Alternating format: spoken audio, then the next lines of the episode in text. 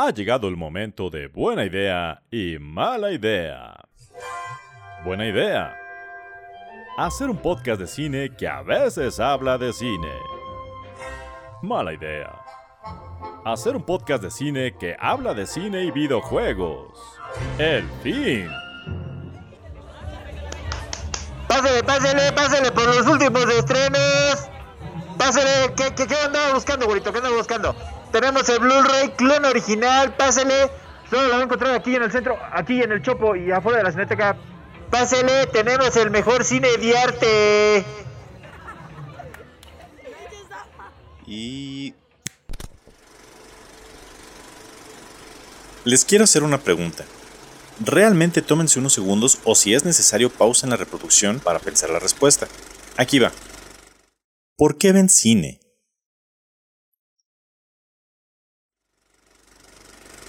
El contar historias está muy ligado a la naturaleza del habla, del hecho de comunicarnos, de transmitir conocimientos, como herramienta para sociabilizar, como vehículo para la fantasía o incluso como un escape. Quizá la pregunta no es tan válida como la respuesta en sí, y cualquiera que haya sido tu respuesta, sea o no de las que mencioné, es válida, porque es la forma en que tú disfrutas del cine. En principio, siempre ha estado la literatura, un medio o arte bien establecido, maduro y que siempre sigue evolucionando. Opuesto a lo que te dirán tus papás siempre que tengan oportunidad. Con sus herramientas para jugar y recursos narrativos, que por cierto, todos ellos son utilizadas por el cine y potenciadas por lo que implica ser un medio que se vale de otras herramientas de percepción sensorial. Ya en el episodio anterior hablábamos de cómo Richuto Canudo agrupó las artes en dos tipos, las que correspondían a las formas en los espacios y las que se definen por los ritmos en el tiempo. Por un lado, la pintura y la arquitectura, y por el otro, la danza, el teatro, la música y la palabra escrita entendida como poesía en ese entonces. Todas ellas, artes ocupadas por el cine, y todas en comunión. Pero definitivamente la literatura tiene un valor preponderante en el cine para contar una historia, que después nos van a mostrar apoyándose en los citados recursos.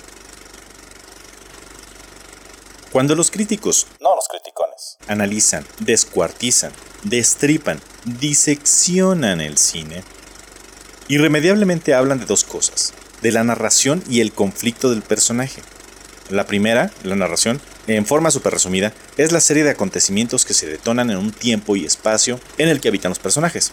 Y el personaje es nuestro vehículo para conectar con todos los eventos de la narración. Pero el conflicto es a lo que se ve enfrentado en la historia y que debe ser resuelto.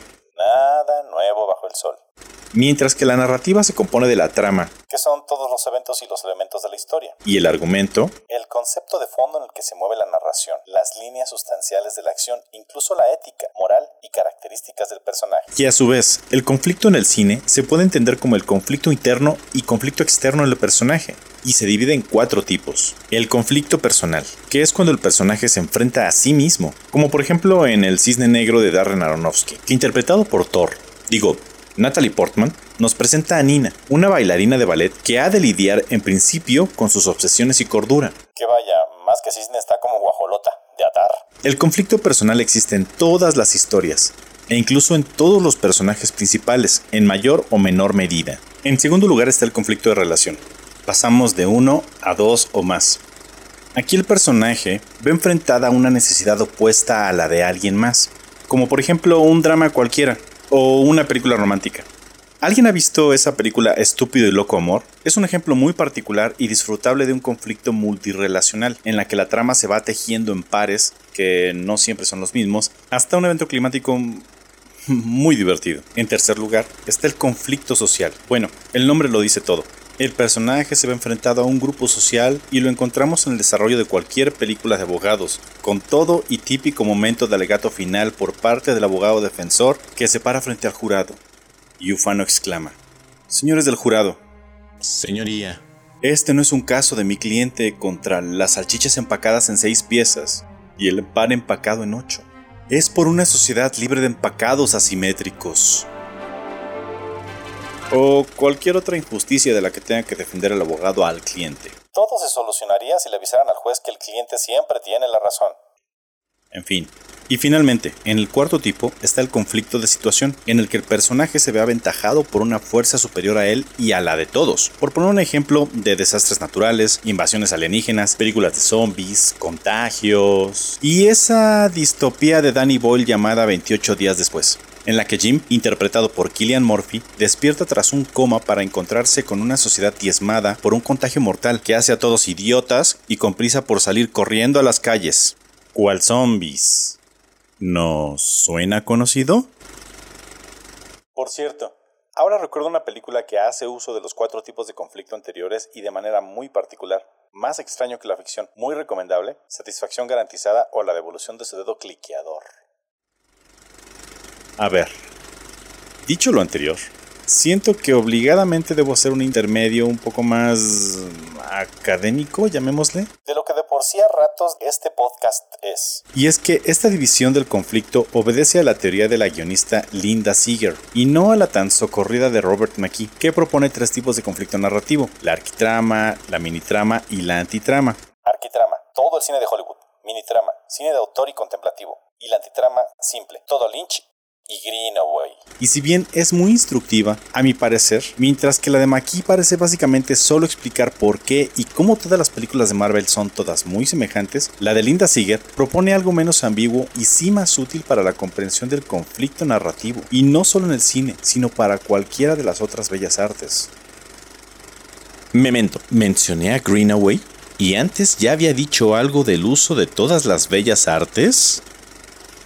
Peter Greenaway, 5 de abril 1942. Miembro caballero de la excelentísima Orden del Imperio Británico. Sí, así como suena, letra por letra. Es probablemente uno de los directores de cine experimental y contador de historias y contador de cosas más importante y transmedia que puedan ver. En cada una de sus pinturas, digo, de sus performances, digo, obras teatral, en cada una de sus películas impregna fuertemente algo de todas las disciplinas o bellas artes existentes. Ha sido un director que en su filmografía ha buscado nuevas formas de transmitir la belleza de la pintura, la música, el teatro, la danza y literatura imbuidas en el lenguaje cinematográfico.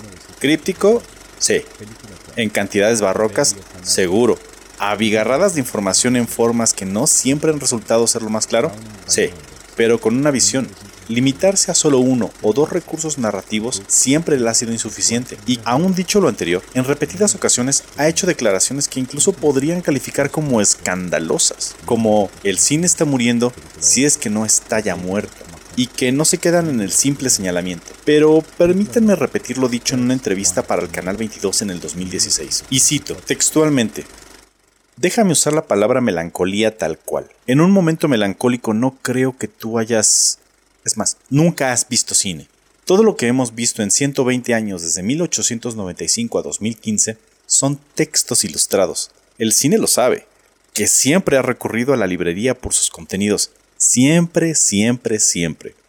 Eso me sugiere que ciertamente el cine no es el séptimo arte que fácilmente puede ser deconstruido y que sigue esperando encontrar la forma de madurar. Y como se ha sugerido, son solo 120 años de historia, no hay forma del todo para compararlo con la historia de la pintura. Así que, como ya debes saber, creo que el cine está muriendo, si es que no está ya muerto. Greenaway, respecto a su idea de cómo o por qué el cine está a punto de desaparecer, dijo, si cualquiera ve una película nueva por 5 minutos, sabe de qué va. Entiendes la complejidad moral, entiendes las actitudes que van de lo bueno a lo malo, de lo pasivo a la ironía, entiendes lo bueno y lo maligno porque todas las películas tienen una moralidad cristiana que comienza en lo negativo y se mueve a lo positivo. En el caso estadounidense está el final feliz todas las malditas veces. Y entonces el viejo problema es, por ejemplo, tú ahora me ves dentro de un cuadro y yo te veo en un cuadro, y el encuadre no existe en la naturaleza, es totalmente una construcción artificial. Y puedo decir lo mismo de la narrativa.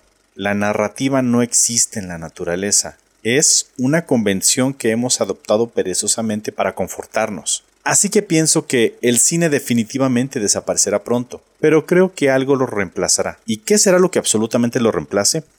Lo cierto es que encontraremos una forma más sofisticada. Si algún purista se escandalizó, le doy 5 Mississippis para que respire. Un Mississippi, dos Mississippi. Sigamos. Peter Greenaway, como director de cine y artista, no ha dejado de estar en activo e incluso en México presentó exposiciones gráficas en Bellas Artes, una cátedra en el MUAC de Ciudad Universitaria. En Morelia, hace pocos años presentó su más reciente película y como propuesta a la sentencia de muerte que hizo, y que a simple vista parece pesimista, presentó el show transmedia Ópera para representar al mundo sin objetos en el Festival Cervantino de Guanajuato y el Palacio de Bellas Artes donde, por cierto, en su última visita, al ver la exposición de ilustraciones eróticas del también director de cine Sergei Eisenstein, dijo, de seguir vivo, ahora estaría haciendo películas mucho más experimentales que Avatar y usando hologramas y tecnología contemporánea. Dicho lo anterior, me hace pensar que indiscutiblemente aún está fuertemente influenciado y motivado por la figura del director ruso para seguir contando historias y que la narrativa no se quede únicamente en la literatura o el cine. Es probable que pudiera estar hablando horas de Greenaway, pero voy a dar fin con otra cita de él. La muerte del cine ocurrió el 31 de septiembre de 1983, cuando se introdujo el control remoto en las casas, porque ahora el cine tiene que ser interactivo y multimedia. Y yo me pregunto, ¿y entonces el cine es interactivo? Es más, ¿los videojuegos son cine? Estos juegos, digo, cine de arte.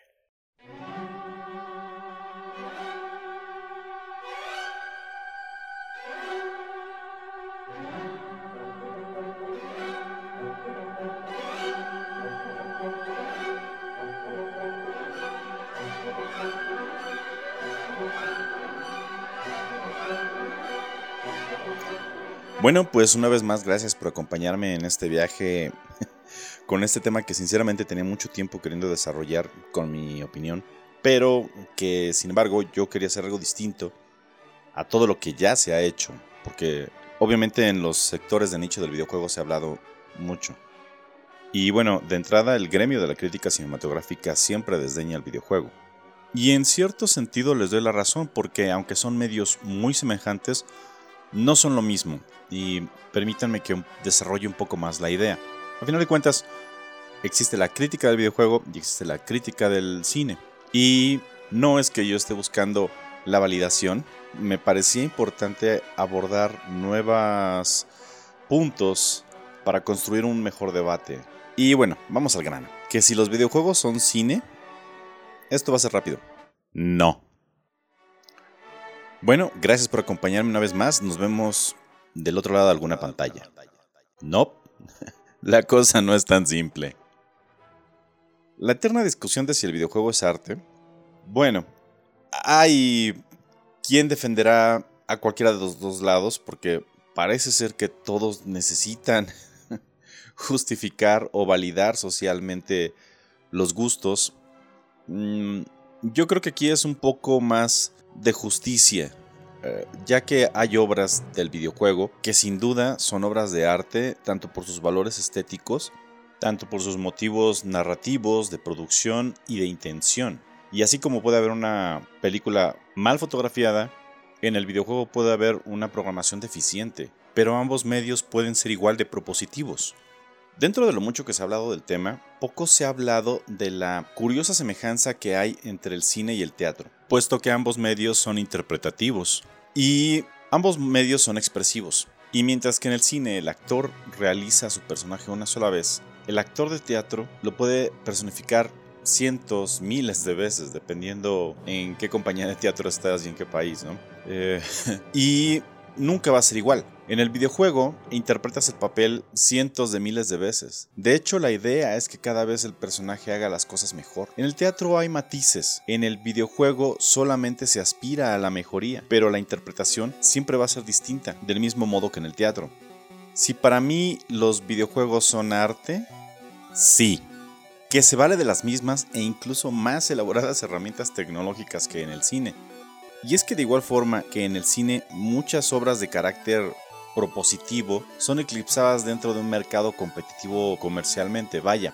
Existe el concepto del videojuego indie como existe el concepto del cine indie, que son obras de carácter independiente, hecho lejos de las grandes productoras y que apelan más a una intención más de manufactura, llamémosle artesanal, Por otro lado, no es algo tan importante en función eh, de la propuesta artística, pero tampoco me parece que habría que diseñar que actualmente la industria del videojuego ha llegado a generar muchas veces más ingresos que el cine tradicional. Y es que tan solo a principios del 2020 se estimaba que solo en México generaría más de 10 y medio billones de dólares.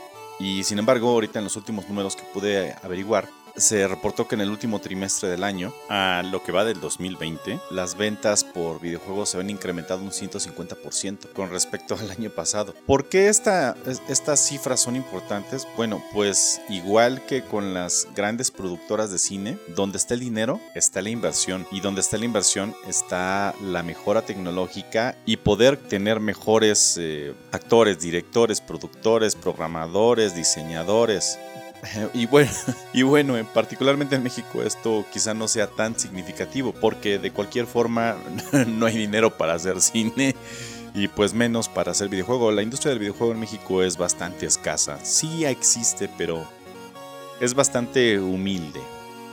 Y aunque hoy en día las tecnologías son más asequibles y ya cualquiera, o bueno, casi cualquiera puede hacer una película incluso con su propio teléfono celular, es innegable que el cine depende de esa tecnología. Y las mejoras en las herramientas para contar historias seguirán impulsándose a la mano de la tecnología siempre y cuando haya dinero para comprar incluso un teléfono celular. Hace poco veía una conversación, una de estas pláticas TED, que si gustan se las puedo compartir el link para que vean la plática completa. Platicaba un ingeniero de Intel de una nueva tecnología llamada eh, imagen volumétrica, me parece que era. Están investigando o están intentando crear películas en la que, bueno, ellos explican que tú ves una película desde un cuadro, desde una sola perspectiva. Y lo que ellos están intentando es que tú puedas ver una película desde todas las perspectivas. Para ello requieren cientos de cámaras montadas en 360 grados para que después un software pueda ir construyendo la imagen desde todas las perspectivas. Esto desde una especie de domo. Entonces recrean la escena, la graban con todas estas cámaras, un poco como lo que sucedió para crear el, el efecto del bullet time en Matrix, que yo creo que ya todos estamos bastante familiarizados con ese efecto. Y lo que hace es estas cámaras grabar la misma acción desde 40 diferentes tomas eh, para que después un proceso digital pueda armar la escena y entonces tú puedas elegir el ángulo desde el cual quieres ver la película. Esto no podría ser posible si no fuera por una inversión, particularmente de Intel, que es una empresa dedicada a la creación de microprocesadores. La realidad virtual y la realidad aumentada son dos ejemplos cómo la tecnología ha estado buscando nuevas maneras de contar historias. Y como dice Greenaway hablando de Eisenstein, el uso de hologramas, que incluso ya se ha hecho con eh, este personaje creado muy interesante llamado Hatsune Miku, que es un personaje japonés que van cientos, miles de fans a ver sus conciertos, pero no existe, es una figura que es generada digitalmente y el concierto se genera por medio de un programa que genera la imagen eh, holográfica y genera la voz por medio de un software que va cantando y coreando e incluso interactúa con los eh, asistentes al concierto. Esto no sería posible si no fuera por la tecnología. Es probable que en un futuro esto se ocupe para contar historias. Es más, me viene a la mente estas imágenes de Star Wars en las que la princesa Leia interactúa con R2D2 o cualquiera de los otros eh, hologramas que aparecen durante la saga de 10 películas, creo que ya van 11. Y todas estas eh, obras, llámese videojuegos, llámese realidad aumentada, llámese realidad virtual, buscan un fin común, el entretenimiento, el contar una historia. Y por el lado de los videojuegos, la narrativa se asemeja cada vez más al cine porque, a final de cuentas, nos ofrece de la misma manera la fantasía de viajar a otros mundos e interactuar con ellos, la posibilidad de ser alguien más e interpretarlo nos enfrenta a situaciones imposibles con el objetivo de superarlas. Y sí, irremediablemente muchas de ellas nos enriquecen como personas, que al igual que el cine, eh, cada uno toma lo que considera oportuno para ese crecimiento, si es que es intencional. La diferencia entre una actividad como es el cine y otra como lo es el videojuego es acerca de, parafraseando a Shakespeare, tener o no tener control. He ahí la alternativa. Y Si bien es cierto lo que dice Greenaway, en 1983 nos entregaron el control remoto, pero definitivamente no es tan interactivo como lo es un mando de mm, PlayStation. Por el otro lado, tenemos experimentos como lo que hizo Netflix em, de esta película de Black Mirror, Bandersnatch, que cacarearon que era la primera película interactiva en la historia. Pero si alguno tuvo la oportunidad y aún es posible verla, Bandersnatch me recuerda más a estas novelas en las que decidías qué camino tomaría el personaje. Si quieres que avance, ve a la página 15. Si quieres que mejor se quede en casa, ve a la página 6. Y estoy seguro que la tecnología aún tiene mucho, mucho que explorar y ofrecernos, como lo ha hecho con el videojuego. Mantener el control objetivo del rol protagónico es un poco como hacer teatro, como decía hace ratito. Es interpretar un personaje. En el cine permaneces pasivo, te entregas a la historia que te cuenta el guionista y te atienes a la voluntad de ese señor que es el director. En el videojuego se comienza a escribir el mundo y sus condiciones, que si bien estas historias tienen un orden cronológico, en el cine, em, como dice esta frase, lo importante no es el fin, sino el viaje. Y en el videojuego tú vas desarrollando ese viaje. En el cine todo está completamente diagramado, un inicio o planteamiento, un problema, nudo y desenlace. Y en el videojuego moldeas todo ese camino hasta que finalmente llegas al desenlace que ese pues obviamente ya está programado. Por su parte el videojuego ocupa una herramienta que se, que se le conoce como la cinemática, que es el momento en el que el programador te quita el control y tú ya no tienes manera de poder interactuar en esa parte de la historia que irremediablemente es muy cinematográfica. Hay otras herramientas como los scripts en las que el videojuego siguen ocurriendo cosas que mientras tú interpretas al personaje, por ejemplo, un perro puede acercarse a la esquina de la calle por la que vas caminando aunque tú camines en sentido contrario. El perro se va a quedar ahí esperándote a que tú llegues para que él pueda avanzar a la siguiente calle en la que te está esperando una vez más. Eso sería un script. Para los que han jugado videojuegos conocen muy bien la circunstancia. Videojuegos como Half-Life o como Metal Gear ocupan mucho este tipo de cosas. El escenario, por su parte, es algo más semejante a lo que platicaba con esta tecnología de Intel. Porque si bien Intel lo que está buscando es que una película sea visible desde cualquier ángulo, y entonces puedas apreciar el primer plano, el plano medio y el, eh, plano de fondo desde cualquier perspectiva. Cosa que para cualquier videojugador ya es algo completamente normal. Eh, otra herramienta de la que se valen los dos es el texto y el audio el texto no es otra cosa más que la narrativa, la historia que nos están contando, pero además en el videojuego hay partes en las que literal te puedes poner a leer pantallas y pantallas de texto. Son simples herramientas de apoyo. A algunos les gustan, a otros no. Y el audio es una herramienta que los dos ocupan para poder transmitir estas sensaciones ambientales que nos pueden ubicar en una ciudad o nos pueden decir que hay peligro. Situación muy recurrente en las películas de terror. Em, ya saben, los grillitos, los violines en psicosis.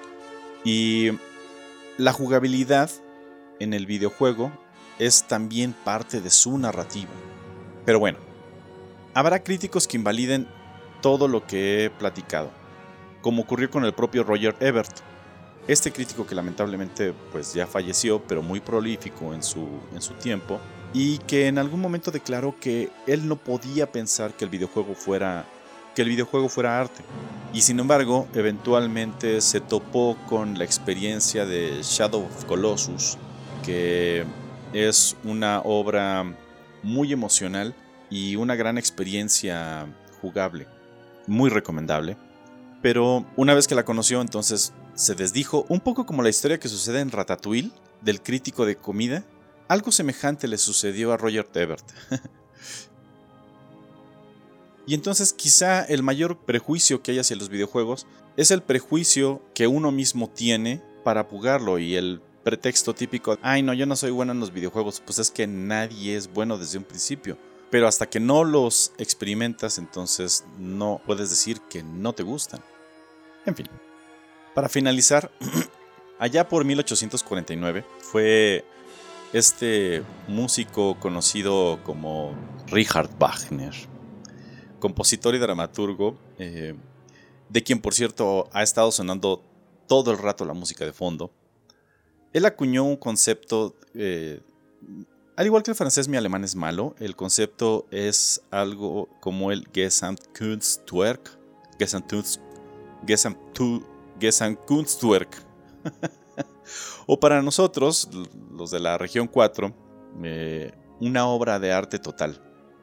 En el ensayo que escribió, La obra de arte del futuro, una obra de arte que incluyera las otras, las otras bellas artes. Cuando dijo esto, todavía faltaban 70 años para que Richuto Canudo declarara al cine como séptimo arte, por lo que Richard Wagner decía que eran las seis bellas artes. El cine, bueno, obviamente aún no existía, faltaban 50 años. Y bueno, Wagner, Canudo, eh, Peter Greenaway, Eisenstein, el oso yogi. Todos eh, lo que buscaban, bueno, excepto el oso yogi, era la máxima expresión del arte. Esta máxima eh, expresión del arte o obra de arte total podrían serlo las experiencias digitales como la realidad aumentada, la realidad virtual, podrían. Pero sin duda, esta obra de arte total va a ser acompañada de una fuerte carga tecnológica, puesto que todas las otras grandes artes ya se apoyan también en la tecnología. Queda ustedes la última palabra. Yo los invito a que se acerquen a... Yo los invito a que intenten, si no lo han hecho, jugar un videojuego.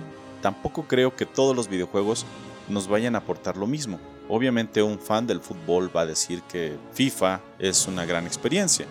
Y sin embargo, a FIFA ya le han estado metiendo una narrativa, la historia de un jugador de fútbol. Ya existe el videojuego también de los supercampeones, por cierto. Pero hay otras obras narrativas de un carácter emocional y, como decía yo, contemplativo, eh, hermosas. Yo recuerdo con particular afecto eh, las experiencias de Batman en Telltale, de la situación de tener que tomar decisiones éticas y morales y que a la vez representaran los ideales del personaje. O incluso la libertad de volar por Gotham City en la serie Arkham Knight. Pero como historia, indiscutiblemente Last of Us en su primera y en su segunda parte. Por su propuesta estética, por la ambientación, por el sonido, Bloodborne. Que algún día voy a platinar, maldita sea. O la experiencia de ir develando poco a poco la enrevesada trama de Metal Gear Solid, el irismo audiovisual en Journey. Y bueno, sin más, yo me despido. Eh, gracias a todos por acompañarme y nos vemos del otro lado de alguna pantalla.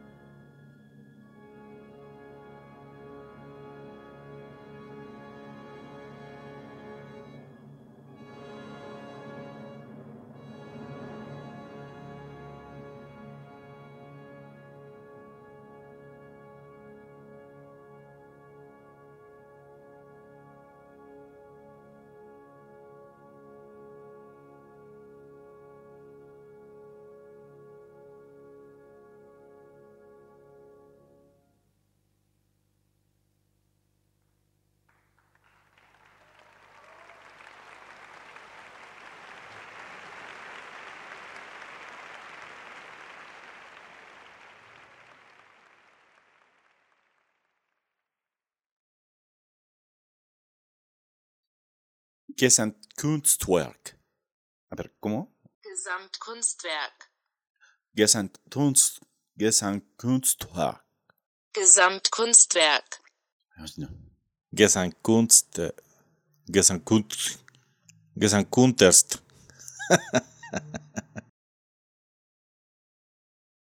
Mala idea. Hacer un podcast de cocina. Hacer un podcast de carrera de hormigas.